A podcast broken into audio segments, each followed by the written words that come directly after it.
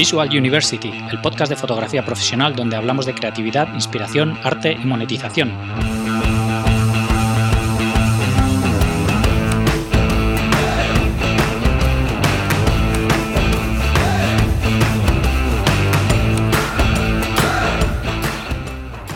Bienvenidos al episodio 69 de Visual University.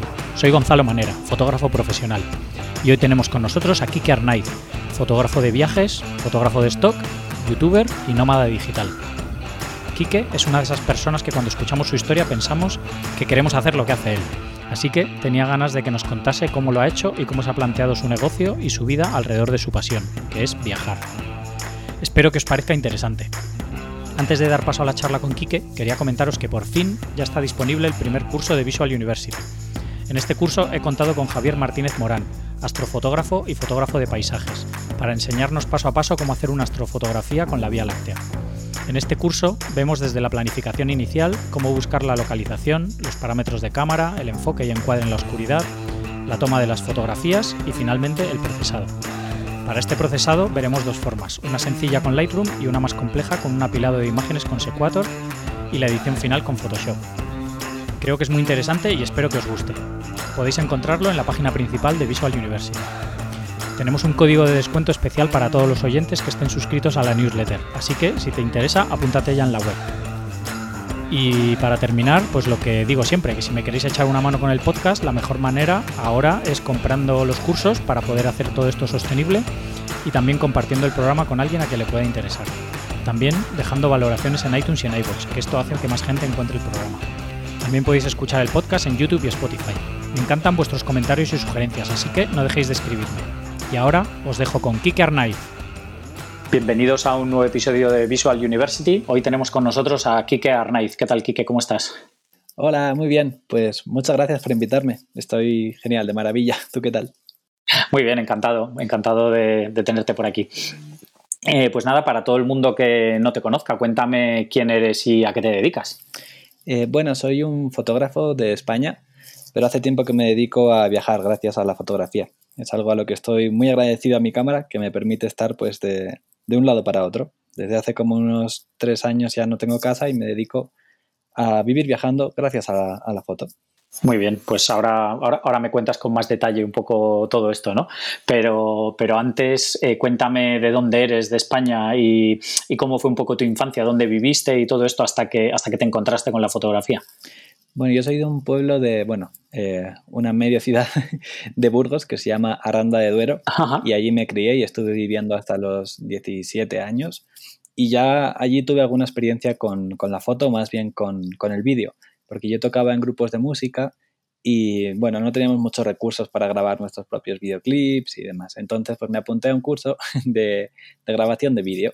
Me compré una camarita y estuve haciendo mis primeras pruebas, y bueno, grabé algún vídeo para, el grupo.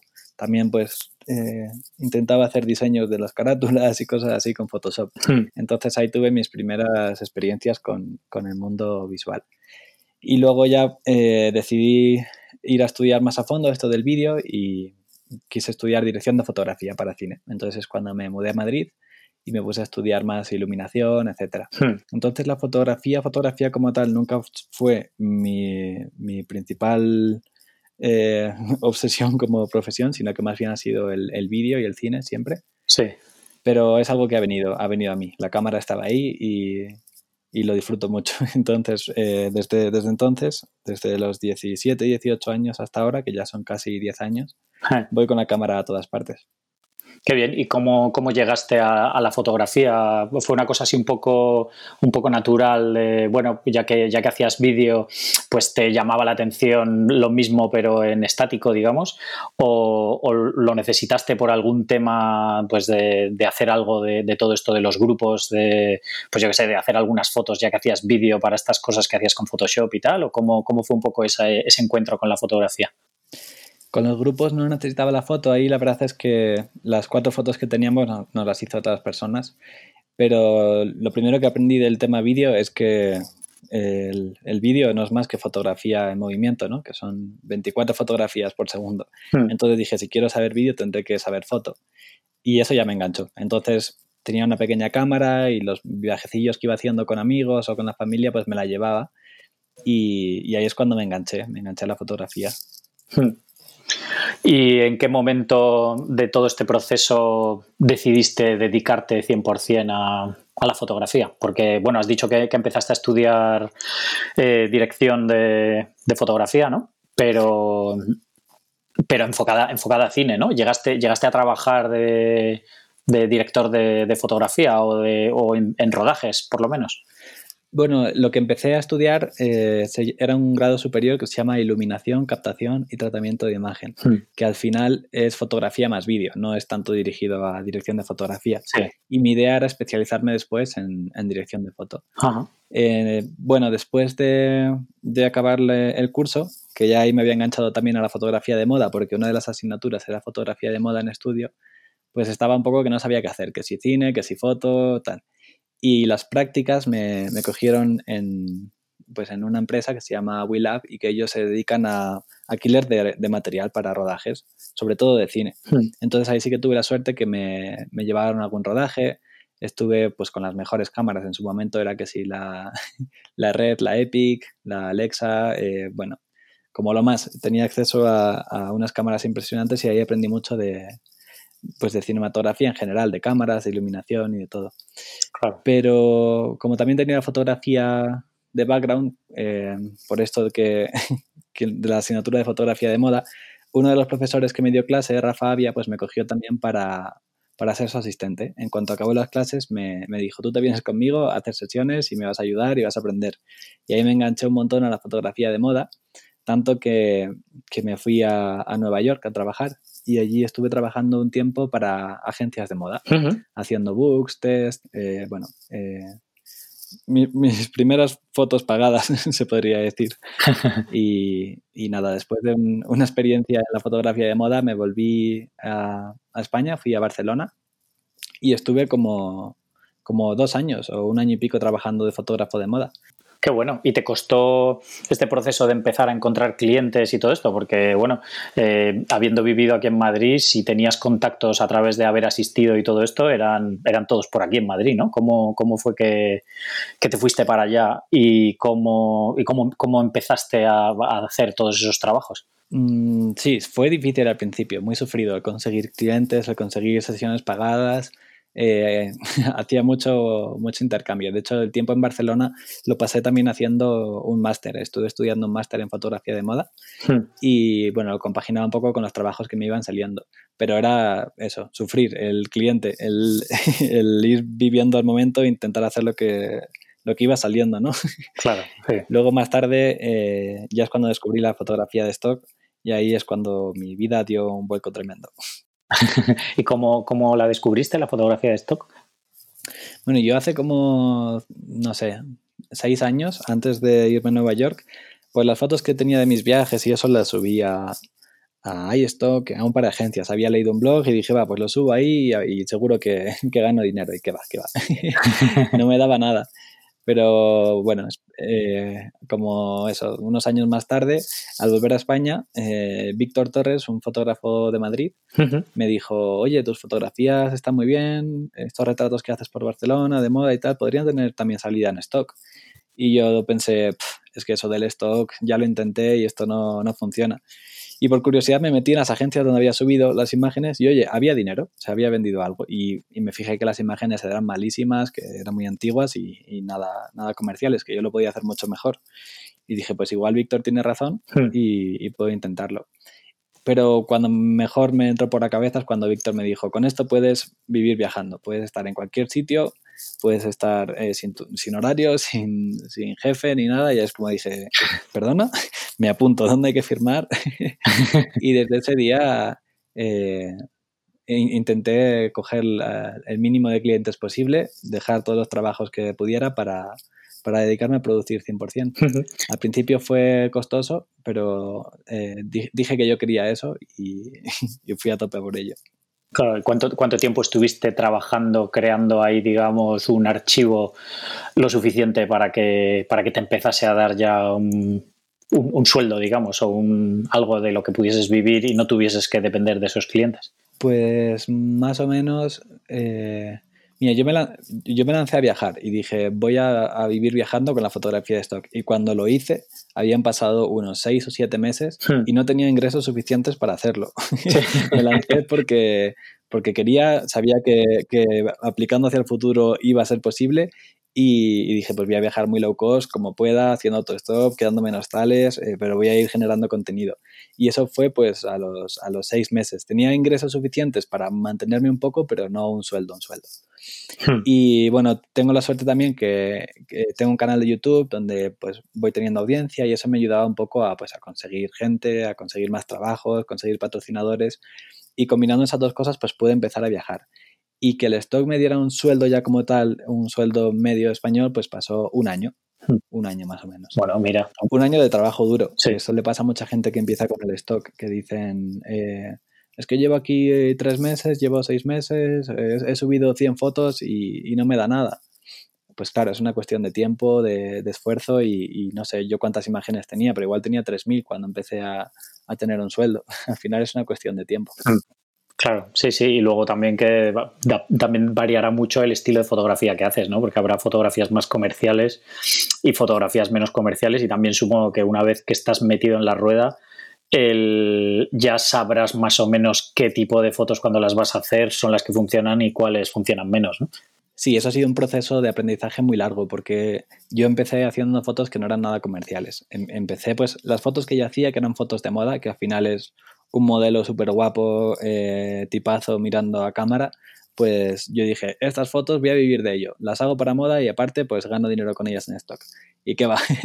Eso pues apenas se vende, ¿no? Claro. Eh, hay, que, hay que saber eh, qué es lo comercial, cómo enfocarlo, pero yo intento encontrar el equilibrio entre voy viajando, me encuentro cosas, las fotografío y, no dejo de hacer lo que disfruto, porque hay veces que hacer las, las fotos más comerciales pues no, no se disfruta tanto o no, o no es algo que a, mí, que a mí me llene como pasión, ¿no? Entonces, intento mezclar.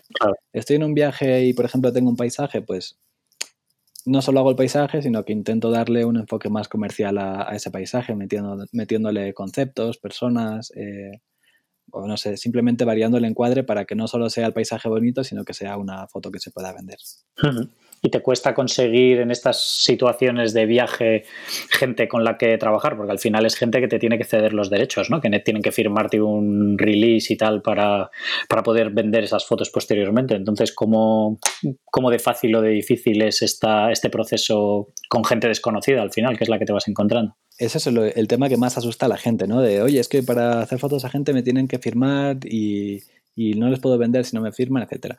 La verdad es que es una cuestión de, sinceridad, de explicárselo bien al modelo y de, vamos, de no he tenido problemas casi nunca en que la gente, la gente me firme. Tú le explicas bien lo que es y es que mismamente ahora estamos en, en Colombia, en Bogotá. Estoy con un amigo también, compañero fotógrafo que se llama Santi Núñez y que se dedica al stock y vimos dos chicos en el Zara que eran súper guapos y, les paramos eh, ahí mientras estaban trabajando. Les comentamos que si les podíamos hacer fotos y hablando con ellos por teléfono y todo, tenemos una sesión organizada para mañana, eh, firman sin problema, en fin, que muchas veces hmm. la gente quiere fotos y es un, es un intercambio perfecto. Incluso si son sesiones muy comerciales, pues es, un, es un negocio también, ¿no? Puedes pagar a los modelos por su trabajo, igual que les pagan por una campaña publicitaria, pues tú les pagas por una sesión de stock. Si va a ser algo comercial, pues ¿por qué no? Es una inversión también. Claro, y eso lo haces habitualmente, lo de pagar a modelos. Sinceramente yo no mucho, porque muchas veces lo que hago yo es por intercambio.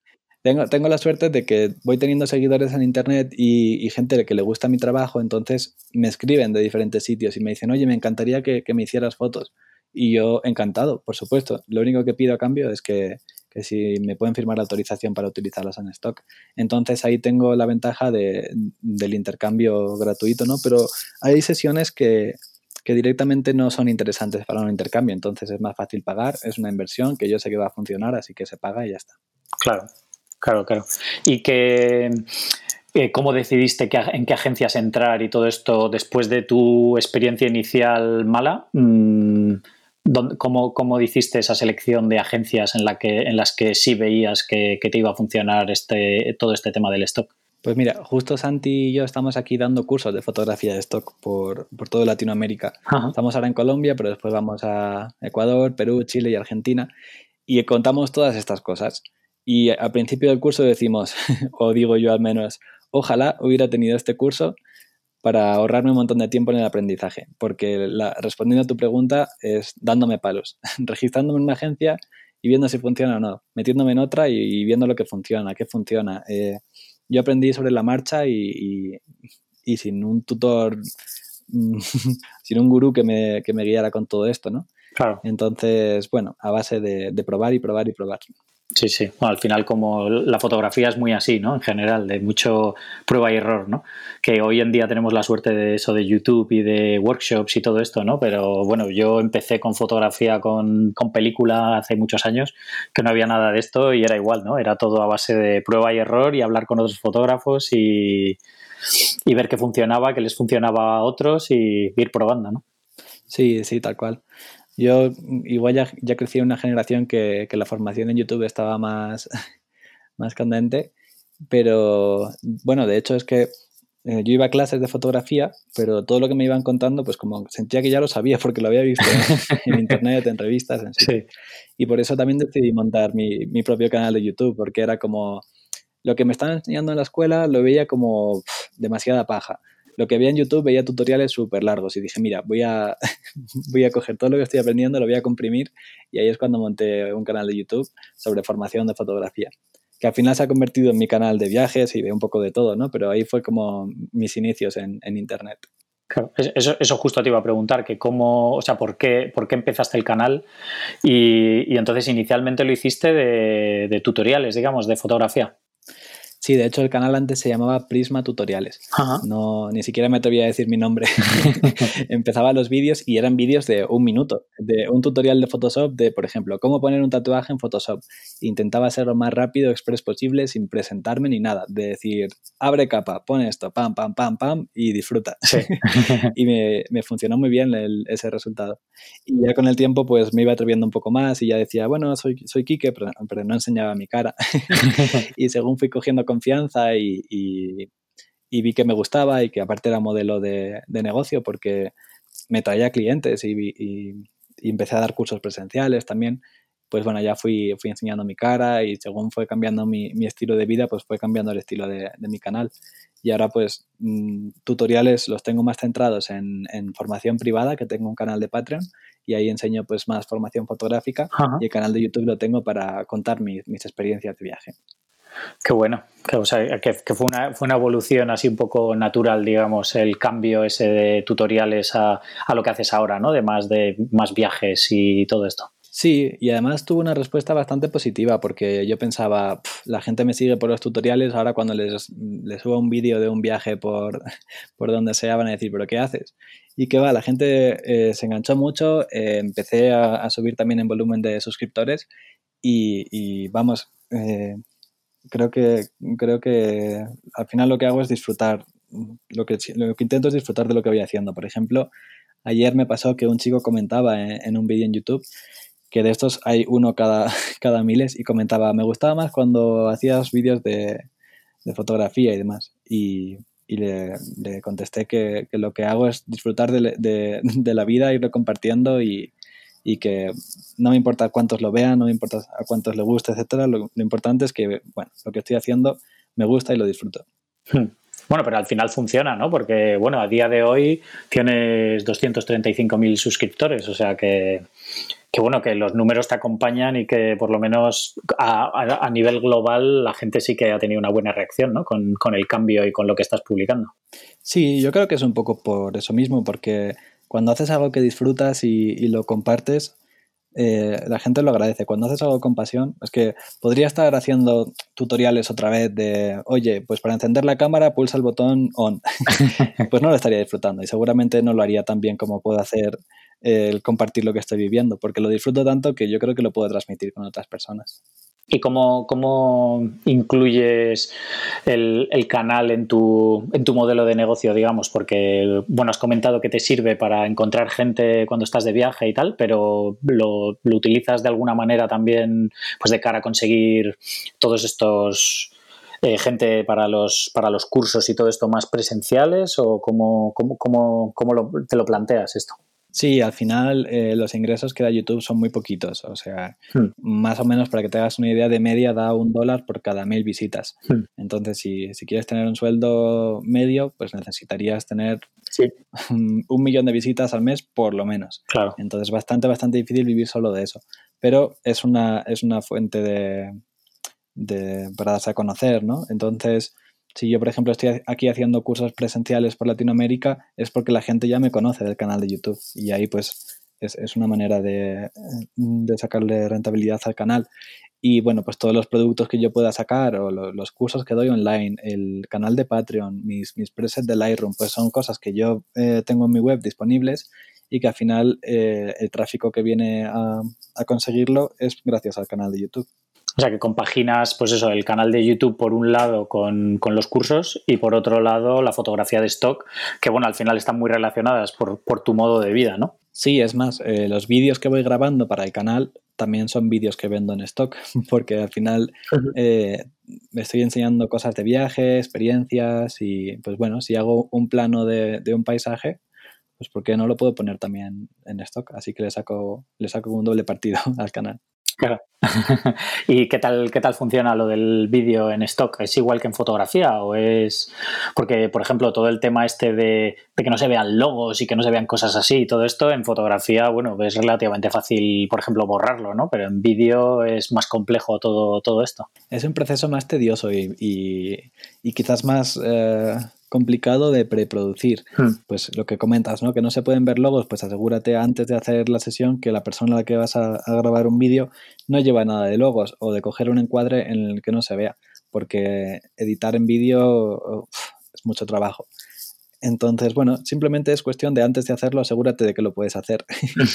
y ya está, porque luego los vídeos eh, funcionan muy bien, porque e, es algo que, el mundo necesita cada vez más, el, el movimiento está aquí. Eh, si te fijas en, el metro, hay ya paneles que, de publicidad que son en vídeo. Sí. Las redes sociales, YouTube, cines que te compran de cualquier sitio. Entonces es un mercado que está creciendo un montón. Y la ventaja también es que los vídeos se venden más caros que las fotos. Entonces, eh, si vendes un vídeo puede equivaler a vender 10 fotos. Así que es, es muy interesante grabar esto. Y a día de hoy también habrá menos gente, ¿no? Haciendo vídeo que fotografía. Sí, sí, sí. Eh, precisamente por eso, porque es más complicado. Entonces, es un mercado a explorar.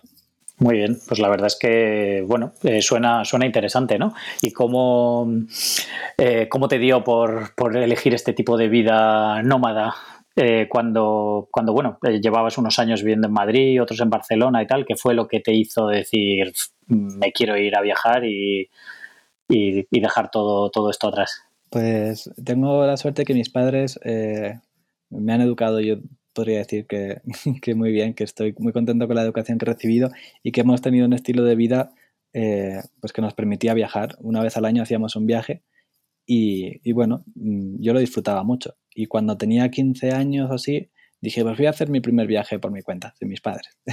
y me fui con un amigo, un amigo y yo nos cogimos un Interrail, un, un ticket de estos de que puedes coger todos los trenes que quieras por Europa.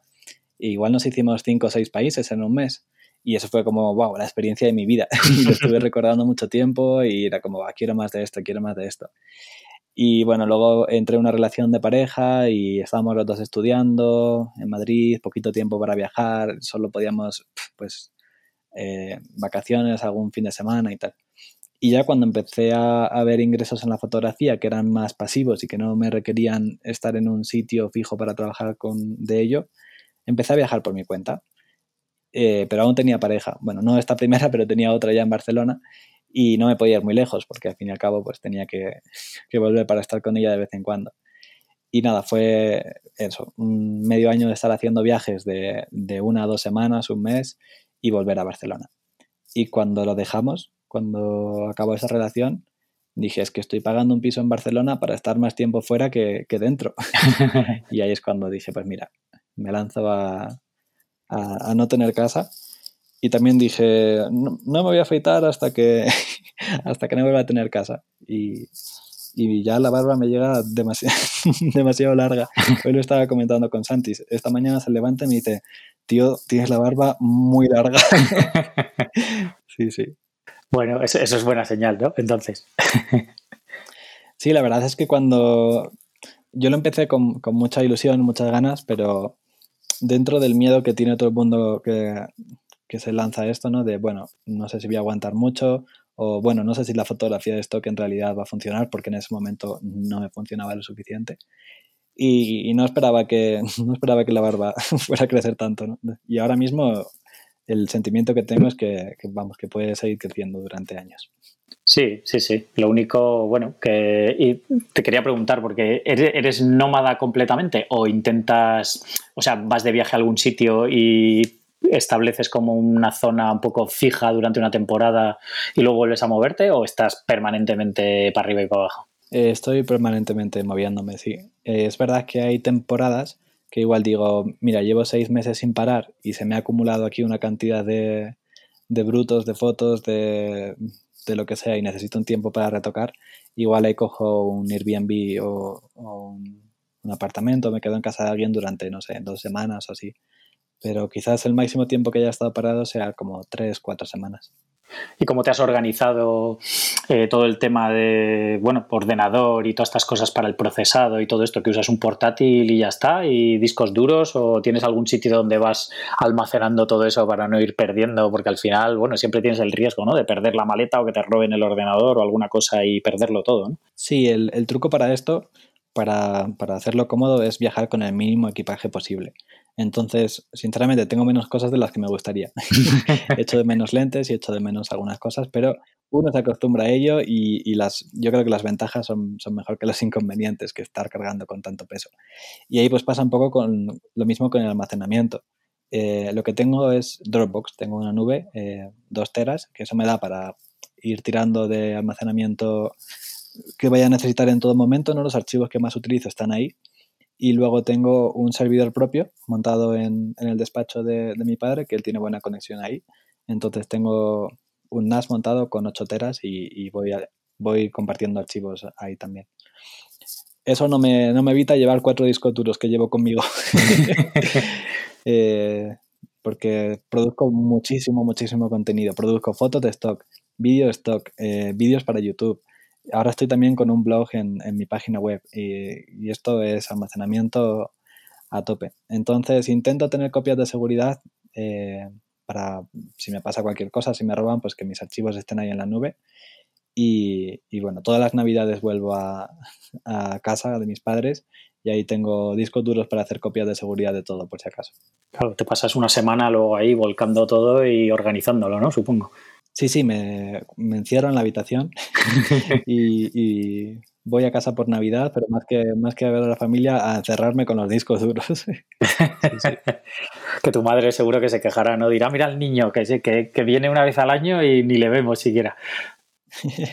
bueno, me intento organizar para, ver a mi familia más, que eso es muy importante también. Sí. Y, y, España pues lo piso como tres o cuatro veces al año y es, es solo por eso, porque allí tengo, tengo gente que ver. Claro. Y, mis padres también vienen a visitarme de vez en cuando. Este, este año hicimos un viaje juntos por Turquía y el año pasado por Finlandia. Bueno, de vez en cuando pues coincidimos en algunos lugares. Claro, hombre, y al final, si, si te estás moviendo todo el rato, es fácil pasar relativamente cerca y poder hacer una parada, ¿no? Sobre todo cuando no tienes presión de, que tengas que estar en ningún sitio en ningún momento, ¿no? Que en realidad los viajes te los organizas tú como quieres y vas donde quieres. Sí, sí, sí. De hecho, eso es lo, maravilloso de, este mundo, de, este estilo de vida, ¿no? Que nadie me dice dónde tengo que estar o cuándo tengo que estar. Claro. Excepto estos meses, que, estamos aquí en Latinoamérica y tenemos un curso cada semana y hay que estar ahí el sábado en X ciudad. Entonces hay que ir eh, adaptándose a ese movimiento, pero por lo general es vida sin planes, que estoy cómodo en un sitio, me quedo, que, no me gusta, me muevo. ¿Qué criterio usas para ir buscando los sitios? Eh, una vez que estás, por ejemplo, en Sudamérica, ¿intentas moverte relativamente cerca o de repente se te va la olla y dices, me quiero ir a Filipinas? O cómo, cómo vas gestionando un poco todas esas ideas de sitios a los que te gustaría ir? O... Pues más que gestionarlo yo, mm, las emociones me gestionan a mí. Me dicen, quiero esto, pues, pues adelante. Si, si se puede, pues, pues eh, se hace, ¿no? Pero no sé, es raro que esté, que esté en Colombia y diga, pues me voy mañana a, la otra parte del mundo. Por lo general intento aprovechar eh, sitios que están cerca. Pues ya que estoy en un sitio, veo el de cerquita y poco a poco. Ahora, por ejemplo, que estamos por Latinoamérica, aparte de, esta gira que estamos dando de cursos, pues cuando acabe, si puedo dedicar un tiempo a, conocer algo más detallado, pues por aquí mejor que irme de vuelta, yo sé, a ver Europa o ver Asia. Estábamos pensando en ver Bolivia o Ecuador o algo así. Claro, y bueno, también que que, ahora habéis cogido un curso por semana, ¿no? Que tenéis todo el resto de la semana, que supongo que tendrás trabajo de que organizar y hacer cosas, ¿no? Pero, pero bueno, que, que, que no vas ahí de un día para otro haciendo cursos sin parar, que, que, lo tenéis organizado de una manera un poco para compensar, ¿no? Ahí de, tener tiempo libre y de poder hacer otras cosas también, de stock o de lo que sea. Sí, sí, de hecho esto es algo súper excepcional. Eh, en estos últimos tres años eh, apenas he dado cursos. De hecho, esta, esta, gira que estamos haciendo es la primera vez que damos estos cursos. Hmm. Y, y, sí, por supuesto, está pensada para, para disfrutar más que para trabajar. Eh, damos un curso una vez a la semana y el resto de la semana para viajar, para hacer fotografías y para conocer la cultura de aquí. Claro. ¿Y sueles viajar mucho solo o sueles viajar con gente o con Santi habitualmente o cómo, lo haces todo esto? Pues viajo solo. Eh, eso es como, como mi idea de cuando salí de casa, pero luego si he hecho cuentas es que no he estado solo casi nunca. Eh, igual sí que he estado solo del 30-40% de mis viajes, pero por suerte hay mucha gente que se apunta de vez en cuando y conoces personas viajando. De hecho, a Santi le conocí viajando, nos conocimos en, en Tailandia. Sí. Y, no sé, creo que ayer lo comentábamos, pero, pero este año hemos estado cuatro meses juntos casi. O sea que eh, sí, sí, estoy más acompañado que solo.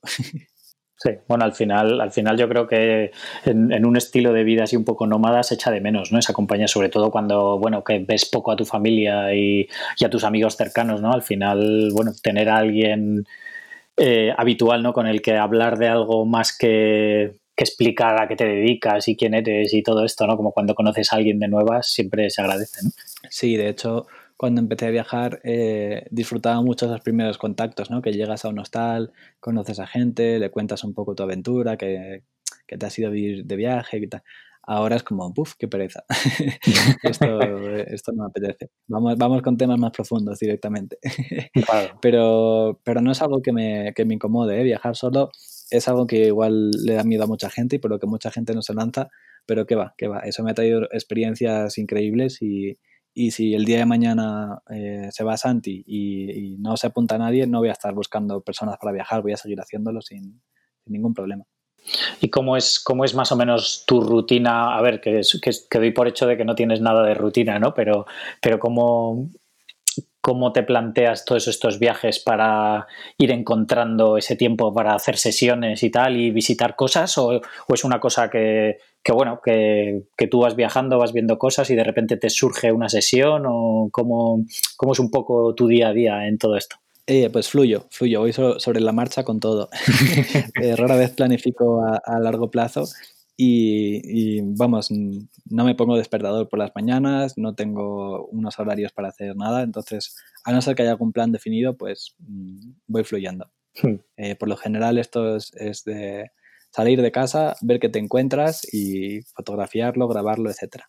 Bien, suena, suena, suena buen plan, ¿no? El que nos gustaría tener a todos, yo creo. Yo no me quejo de nada. no me extraña, no me extraña. y en cuanto al canal de YouTube, ¿tienes algún alguna rutina o de pues en plan de mm, tengo que sacar un vídeo a la semana o alguna cosa así, un plan preparado con el blog que comentas ahora que tienes? O, también lo que te va saliendo un poco naturalmente? Hasta el año pasado eh, sí que era lo que me iba saliendo, iba grabando. Y en enero dije, me voy a tomar esto en serio, digo, voy a, voy a hacerlo más profesional. Y creo una intro para el canal y me propuse subir eh, entre uno y dos vídeos semanales. Y más o menos estoy cumpliendo, más, más que dos, más que uno, pero sí todas las semanas intento tener, intento tener un vídeo. Y con el blog lo mismo, lo acabamos de empezar hace un mes y, creo que ya van siete u ocho artículos. La idea es entre uno y dos artículos por semana. ¿Y que ha funcionado el cambio de técnica este en el canal? Sí, sí, se notó mucho el crecimiento. Eh, sobre todo, el, o sea, no lo he hecho público en ningún momento, ¿eh? quizás lo estoy haciendo público ahora, al decir que, pongo vídeos todas las semanas. Sí. Eh, casi siempre lo subo, por ejemplo, los domingos y yo tengo ese compromiso conmigo mismo, pero no he dicho en ningún momento a mis seguidores, todos los domingos vídeo. Eh, es. Bueno, pero al final la gente, al final la gente se da cuenta, ¿no? Que, en cuanto alguien te sigue así que está suscrito y con notificaciones y tal, y cuando ha pasado un mes y han visto todos los domingos el vídeo, pues al final la gente se acostumbra también a eso, ¿no? Decir, ah, el domingo es cuando Kike publica el vídeo nuevo. Sí, sí, seguramente. Pero bueno, como a veces en vez del domingo es otro día, pues ya te digo que voy fluyendo y a veces se puede y a veces no. Entonces, sí, sí. Eh, tengo el compromiso de, trabajar todas las semanas porque sé que, lo disfruto y sé que funciona y sé que a la gente le va gustando, entonces eh, no me cuesta mucho esfuerzo hacerlo. Claro y, vas encontrando bien el hueco para toda esta edición y todo esto, porque eso sí que es lo que lleva un montón de tiempo, ¿no? la edición de, un, de cada vídeo de estos de YouTube es un montón de trabajo que, tienes que encontrar los huecos para entre los viajes y, además en un sitio que puedas estar cómodo y estar horas ahí trabajando y sí, parece mentira, pero para mí tener vacaciones significa quedarme en una casa y, y no hacer nada. porque eh, estoy continuamente, continuamente con, la cámara y el ordenador. Es que no, tengo tiempo libre, entre comillas, porque para mí todo es tiempo libre y todo lo disfruto, ¿no? Pero desde que empieza el día por la mañana estoy viajando, fotografiando y si no, estoy editando las fotos o subiéndolas. Cuando llego por la noche y anochece, ya no se puede grabar más, pues a editar fotos, a subir fotos, a montar vídeos, etc. lo disfruto tanto que no, que no me puedo quejar de, trabajo. Pero es verdad que, me requiere muchísimo tiempo y mucho esfuerzo y de hecho es algo que poco a poco me gusta delegar y que, y que me ayuden otros, ¿no? Eh, me gustaría dentro de poquito tener un editor de vídeo para que me edite los vídeos del canal. Y, y con el blog me, está, me están ayudando también, eh, no solo escribo yo. Entonces, bueno, la idea es que poco a poco pueda, pueda delegar. Bueno, eso es, eso es, eso es buena señal también, ¿no? Que, que va funcionando todo y lo único, el, único problema que tendrás para pasarle a ese editor el material es la conexión o lo que sea estando de viaje. Sí, de hecho, ese es el motivo por el cual no lo he hecho todavía, porque sí, cuando estoy en una ciudad grande, pues a veces hay internet y puedo mandar el vídeo y que me lo monten, pero por lo general, no sé, estoy en la montaña, en un pueblo, y, y quiero sacar el vídeo en dos días o incluso ese mismo día, porque lo he grabado al momento no puedo permitirme enviárselo a, nadie por la conexión a internet, por las revisiones que haya, que, haya que hacer. Entonces, estoy todavía buscando un flujo de trabajo posible para, hacer todo eso. Claro, es que es complicado esa parte. ¿es? El, y sobre todo, no, sé si grabas en 4K o en HD, pero ya si es 4K ya es una locura. Sí, muchas cosas están en 4K. Luego que publique yo en, YouTube, mm. solo subirlo en, en 1080. Pero como muchos vídeos son para stock, pues los grabo en 4K porque tienen mejor salida comercial después. Claro, sí, siempre para reducir siempre, siempre estás a tiempo, ¿no? Sí, tengo la sensación de que em, cuando hago todo esto, que yo, aunque delegue, voy a acabar antes haciéndolo yo. Claro. Porque entre que lo envío, eh, lo hacen, etcétera, y, tengo esa mala sensación de que, de que nadie lo puede hacer mejor que yo. no es porque no haya mejores editores, sino porque ya tengo mi, mi propio estilo tan cogido y sé lo que quiero y cuando lo estoy grabando ya me lo estoy imaginando montado. Claro. E, es, un Cristo. Eh, no sé. Necesito que el retocador se venga conmigo a todas partes. claro, y luego además que, al final, el, o sea, tus vídeos no es, digamos, un vídeo que estés grabando para un cliente y que, y que le valga, mm, no te digo cualquier cosa, ¿no? Pero que, que, que da un poco igual que tenga tu toque exacto o que sea mm, el de tu editor, digamos, ¿no? Sino que como son unos vídeos tan personales que son tuyos, llevan tu nombre, ¿no? Pues al final el producto final sí que realmente tiene que pasar tu criterio y tu filtro completamente. Claro, de hecho mi idea a la hora de encontrar un editor es alguien que lo pueda hacer mejor que yo, es decir, que coja mi estilo y lo mejore. Es decir, por ejemplo, meter más animaciones en los vídeos, que yo pues no manejo mucho 3D eh, ni animaciones, etcétera. Entonces, pues podría quedar bien en un, en un vídeo, por ejemplo, poner un mapa animado con diferentes lugares, cosas así. Son, son procesos que yo no puedo hacer por hmm. tiempo, pero quizás en un futuro esa persona estará ahí conmigo. Claro. Bueno, eso, eso a lo mejor es casi más fácil, ¿no? Porque puedes encargar, digamos, eh, necesito un mapa de, yo qué sé, de Sudamérica en el que se vea este sitio, este sitio, este sitio y tal, ¿no? Y, y, al final ahí realmente no tienes que mandar material, ¿no? Sino que es simplemente que te hagan eso a medida y luego incluirlo en el vídeo. Sí, sí, sí, eso, eso es más fácil. De hecho, por ejemplo, también... Eh, mi chica me está ayudando con, los metadatos de, las fotos porque no sé si sabes, cuando subes a stock las imágenes tienes que poner título, descripción, palabras clave, adjuntar los, los contratos de modelo y todo eso que lleva un tiempo bastante grande, que si lo tuviera que hacer yo, estaría la mitad del día viajando, la mitad etiquetando. Sí. Entonces ahí sí, envío, envío WeTransfer y, y, ya me olvido. O sea, al final yo me dedico a fotografiar, enviar y, y las imágenes no me encargo yo de que estén publicadas. Claro. Sí, sí, estuve, entrevisté de hecho a Víctor por aquí hace, pues hace un año, yo creo, una cosa así, y nos estuvo contando un poco todo eso, así que yo creo que todo el que haya escuchado la entrevista con Víctor estará ahí bastante al tanto. Sí, de hecho Víctor tiene una distribuidora de stock que ellos se encargan de, hacer todas las metadatos, todas las palabras clave y de distribuir a diferentes agencias. Entonces, yo cuando empecé con el stock y hasta hace nada que entré en, en una agencia más premium, todo mi trabajo ha estado con Víctor y ellos son los que se han encargado de, distribuirme con Víctor, con, la agencia que se llama Addictive. Sí, sí, sí. Y que la verdad es que tienen un montón de trabajo increíble. Sí, sí, sí. Vamos, ahí hay, no sé, 10.000 imágenes mías por lo menos. o sea que sigues, sigues sacando beneficio todavía ahí a través de ellos. Sí, sí, por supuesto. Esto es lo bueno del stock, que, que no trabaja solo para hoy. Tú cuando haces unas fotos para un cliente, cobras ese día o cuando te quieran pagar, porque algunos tardan un poquito más, guiño, guiño, pero eh, el stock, el stock es tú haces ahora y vas a estar cobrando esas imágenes eh, hoy, mañana y dentro de cinco años van a seguir ahí. Entonces es, una inversión a largo plazo. Claro. ¿Y notas que esas imágenes de alguna manera se vayan pasando o, o, bajen las ventas progresivamente con el tiempo? ¿O o más o menos es una cosa que se, que se mantiene de alguna manera? Como yo he sido constante desde el primer momento que empecé, mi gráfica es siempre hacia arriba. Entonces, eh, te diría que, las imágenes se van manteniendo, pero por supuesto, cuanto más pase el tiempo y me pasará con los años, eh, las imágenes antiguas eh, se irán perdiendo. Porque pasan las modas, la gente viste diferente, los colores son diferentes, todo. Entonces, Sí, si tienes muchas imágenes atemporales que puedan valer para siempre, pues ahí vas a tener unos ingresos, pero hay imágenes que se van a perder y, si no sigues produciendo, pues los ingresos bajan, claro. Sí, sí. ¿Y qué, media de... A ver, sé que es bastante difícil esta pregunta que te voy a hacer, pero, pero ¿qué media de... O sea, qué cantidad de, imágenes medias sueles generar para, que la gente se haga una idea de, pues del, trabajo, digamos, que, lleva el, el, llevar una vida como la que llevas tú. Es muy relativo el que es necesario o, o cuánto hace falta producir porque depende mucho del estilo que generes y, y, la calidad con la que lo hagas, ¿no? Para poder vivir de ello. Claro. Pero te adelanto que lo mío no es lo normal, que yo que soy un enfermo de y que y que produzco, no, no, sé diariamente, pero mensualmente por lo menos unas 500 imágenes. Sí.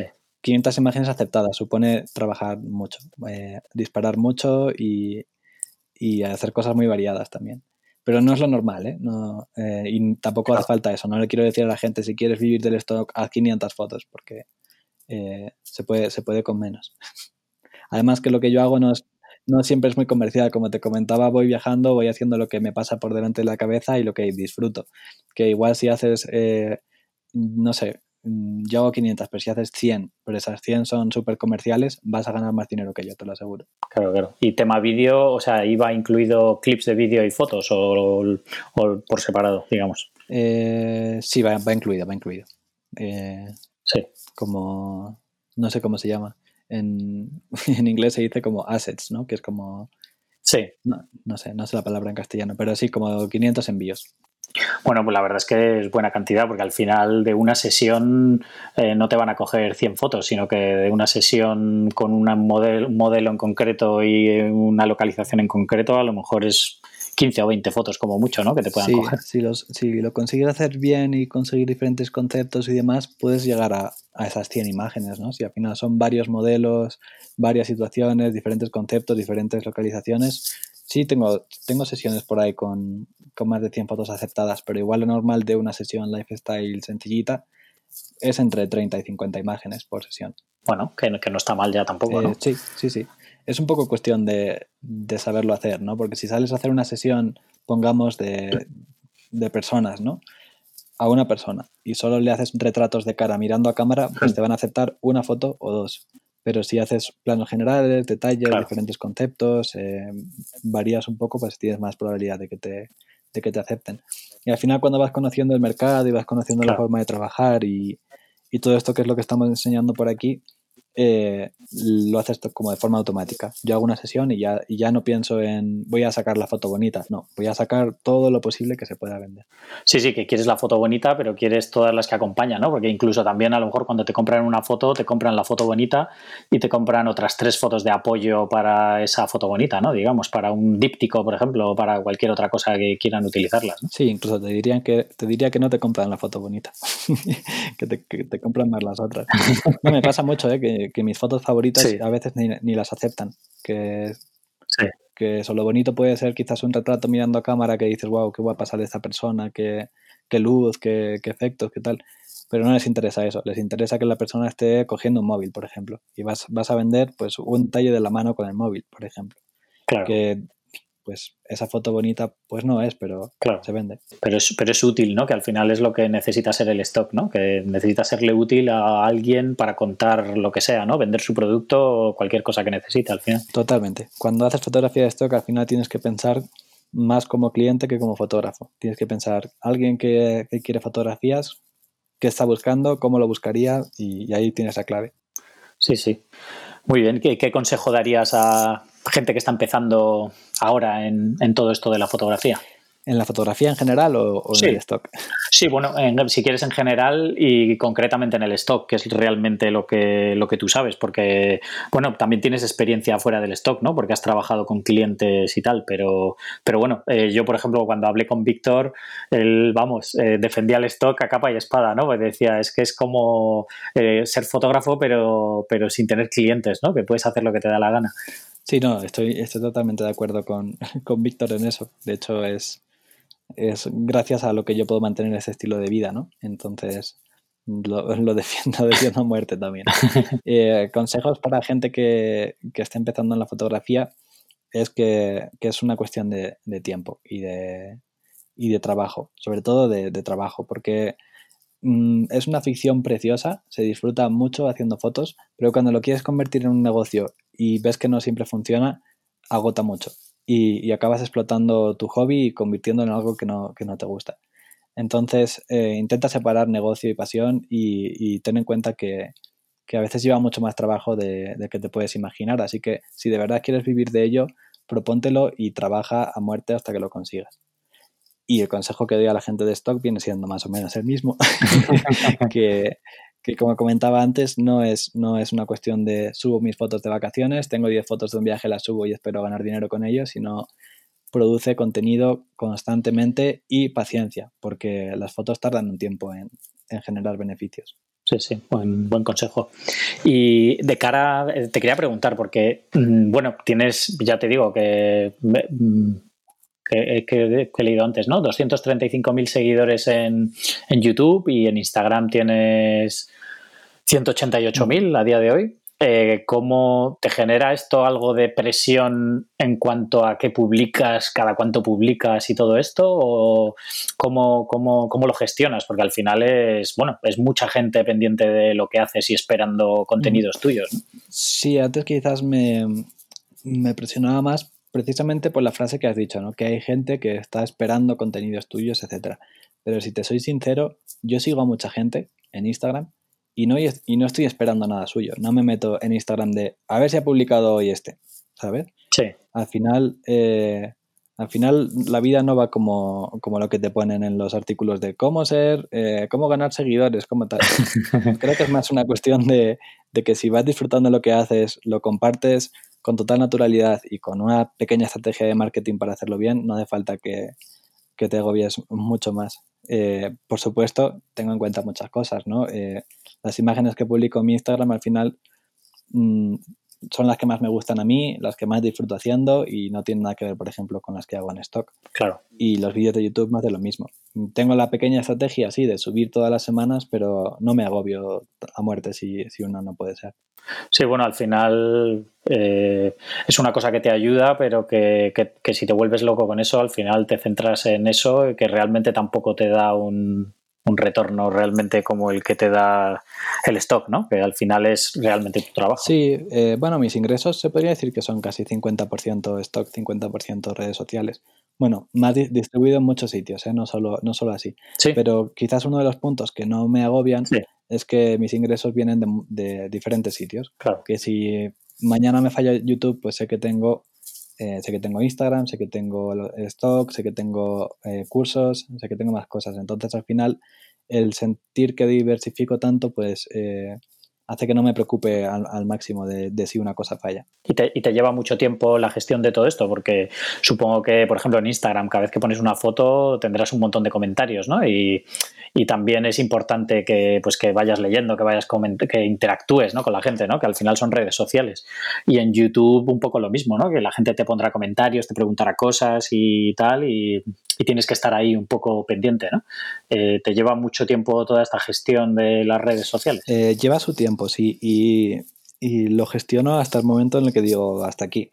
Eh, antes me proponía contestar a todo el mundo, contestar a todos los mensajes, contestar a todos los comentarios y llegó a un nivel de, mm, sobre todo de mensajes privados, pues que, que no puedo llegar a contestar. Y, lo siento por la gente que, que, me escribe y a veces no les contesto, ¿no? Pero de vez en cuando llegan, por ejemplo, mensajes de, Quique, ¿qué cámara me compro? Pues si tuviera que estar contestando a esta respuesta a, los 10 o 15 que me preguntan lo mismo todos los días, eh, no daría basta. Claro, estaría Entonces, bueno, eh, intento, sí, es que estoy muy agradecido a la gente que, me comenta, que, que comparte mi trabajo. Entonces, por ejemplo, yo sé que cuando subo una foto es porque tengo al menos 15 a 20 minutillos para contestar comentarios. Y a todos los que me contestan al principio, Hmm. le respondo. Y con los vídeos de YouTube igual, cuando subo un vídeo es porque voy a estar eh, media hora, por lo menos una hora, respondiendo a los comentarios. Y después cuando tengo tiempo libre me vuelvo a meter y voy respondiendo. Pero hay veces, por ejemplo, si ahora me meto en YouTube y tengo 10 comentarios de vídeos de hace mucho tiempo y voy justo de tiempo, pues ya no, no eh, respondo cuando puedo. No me quiero agobiar con ello tampoco. Claro, Sí, sí, si no, al final se convierte en tu trabajo eso, ¿no? Y dejas de hacer todo lo demás. Claro, claro. Y no quiero, no quiero que sea mi trabajo, o sea, no quiero que, me conozcan como influencer o youtuber o algo así. Al final es, un, es un hobby más para mí. Sí, sí. Sí, es complicado, ¿no? Encontrar ese equilibrio, yo creo. Sí, bueno, yo no lo encuentro complicado porque, como te digo, fluyo mucho. Entonces, en el momento en que dejo de fluir y me agobie, pues igual es complicado, pero mientras lo pueda llevar, sin problema. Claro. Y yo creo que también eh, depende un poco de la gente que te siga ¿no? y la comprensión que tenga, porque al final es, bueno, yo que sé, que, que, que tú miras tu cuenta y dices, ¡buah, 188.000! Pues si yo le estoy escribiendo, habrá otros mil como yo que en este mes le escribirán. Entonces, que, que que habrá gente que se sienta ofendida porque no le contestas, pero habrá gente que diga, joder, es que este tío tendrá miles de mensajes y, es normal que no conteste a todo el mundo, ¿no? Claro, yo creo, yo creo que la gente lo, puede entender, ¿no? Siempre hay alguien que no, pero yo hay veces que he escrito a, a gente con, más seguidores y digo, pues es que es normal que no contesten. Claro. Y, y antes de yo tener seguidores, pues escribía, por ejemplo, a modelos para hacer fotos que tenían muchos seguidores y nunca me contestaban y no me podía ofender, es que lo, entiendes, dices, es normal que, que no respondan siempre. Sí, sí. Pero bueno, al final todo el mundo quiere que, bueno, ¿no? Que, le hagan caso a él, ¿no? Es decir, no que no conteste a los demás, pero sí me conteste a mí, ¿no? De qué cámara me compro. ya, ya, ya. No, esas son preguntas que ya directamente tengo automatizadas que, que, no respondo, pero llegan preguntas muy interesantes, llegan comentarios muy bonitos, me hacen, me mandan unos mensajes eh, increíbles y, casi siempre intento responder. Y, mucha gente me, responde diciendo, wow, no pensaba que me fueras a responder, estoy alucinando. Y es como, joder, tampoco, tampoco es para tanto, ¿no? Es, me llegan mensajes y lo puedo contestar, lo, lo respondo. Claro. Sí, sí, al final, bueno, eso es lo bueno de las redes sociales, ¿no? Que, es un contacto que no es como antes, ¿no? Que, que, tú publicabas en una revista y no sé qué y era así, la gente sabía tu nombre y ya está, ¿no? Era intocable, digamos, pero hoy en día a través de las redes sociales es un contacto directo tú a tú, ¿no? Que, bueno, que también tienes que tener suerte de mandar el mensaje justo cuando tú tienes ese ratito para contestar, ¿no? Pero, pero bueno, que, que realmente puedes hablar con, con la gente, ¿no? Y interactuar de tú a tú con, ellos. Sí, sí, sí, es, una maravilla. De hecho, no solo porque me hablen a mí, yo, yo mismamente, hace poco hice un, un vídeo en YouTube con varios colaboradores que todos tenían muchos más seguidores que yo y gente reconocida Y, el sentir que les estaba contactando por Instagram y que te contestan ellos mismos y que tienes ese contacto directo con las personas es, es una maravilla. Sí, sí. Yo, yo mismo para, para, buscar gente, o sea, para contactar con gente para estas entrevistas, con muchos contactos a través de Instagram y hay gente que, pues sí, que tiene muchos seguidores y te contesta rápido y hay otra gente que, que aunque tengan 10 seguidores, no te van a contestar nunca. O sea, que, que hay veces que no, no, depende ni del número de seguidores. Sí, sí, muchas veces no, no depende de eso. pues nada, eh, no sé si, bueno, eh, cuéntame dónde puede seguirte la gente, todo, todo lo que haces, que bueno, está claro que es en YouTube e Instagram y tal, pero, pero bueno, para que, para que lo dejes por aquí dicho, para que todo el mundo que no te conozca vaya, vaya a ver lo que, lo que vas haciendo. Pues tú mismo lo has dicho, en YouTube estoy como Kike Arnaiz, en Instagram lo mismo, y ahora estoy a tope con la web, ya te digo, kikarnight.com y ahí estoy eh, con blogs de, viaje y también información de fotografía, de todo. Así que desde ahí ya pueden partir a, vídeos de, YouTube, de Instagram, lo tengo ahí todo centralizado. Muy bien, que supongo que en, el blog eh, harás post y utilizarás tus vídeos, ¿no? Para meterlos, meterlos dentro también. Sí, los, los posts son una extensión de los vídeos porque eh, podía coger, hacer un vídeo que fuera una guía de viaje y, escribirla en texto, pero no, intento ampliarlo. Intento que si hago un vídeo de mi experiencia en México, como el otro día, hmm. pues hacer un blog aparte de em, qué ver en Ciudad de México, consejos para viajar, eh, seguridad, de cómo darle un, contenido extra a los vídeos. Al final van a ser eh, artículos que sean extensión del canal de YouTube. O sea que es, muy enfocado solamente a viajes principalmente. Sí, sí, Mi vida se va enfocando cada vez más a, más a eso en general. Eh, antes era más fotografía, fotografía, fotografía y ahora es un poco más eh, viajes. Bueno, que va todo ahí muy ligado, ¿no? Una cosa con la otra, pero... No, totalmente. O sea, va de la mano porque mis viajes son la cámara las que me llevan el otro día nos, nos dijeron a Santi y a mí, aquí en una, en una fundación en Colombia, que la cámara es nuestro medio de transporte. Y, y, así es totalmente. Sí, sí, desde luego. Al final, bueno, es tu, es tu medio de vida, ¿no? Totalmente. Desde luego. Pues nada, Kike, no sé si tienes alguna cosa más que quieras añadir o contar para todos. Nada en concreto, que a todos los que estén escuchando este podcast y que estén a tope con la fotografía, que les deseo lo mejor, que es un mundo precioso y, y a los que se quieran lanzar a vivir viajando, pues que, sepan que es posible y que, solo hay que liberarse de las excusas y no tener ningún miedo. Muy bien, genial. Pues nada, luego de todas maneras dejaré en el post del episodio todos los todos los enlaces y todo de lo que hemos comentado y de tus redes sociales y todo para que todo el mundo pueda ir a verlo si está conduciendo cualquier cosa. Así que, así que nada, eh, mil gracias por hacernos este huequillo con, el cambio de hora y todo que tenemos. Así que, así que nada, que, sigas, que siga yendo todo muy bien y viajando mucho. Muchas gracias, Gonzalo. Que vaya muy bien también. Gracias, un abrazo, hasta luego. Un abrazo, chao. Estupendo, esto ha sido todo por hoy. Quiero dar las gracias a todos los que hayáis escuchado hasta el final y especialmente a Kike por habernos dedicado este rato. Entrad en visualuniversity.com barra 69 para ver la web y redes sociales de Kike. Si os ha gustado el episodio, por favor, dejad una valoración en iTunes que me ayuda mucho a que más gente encuentre el podcast. Un saludo y hasta la próxima.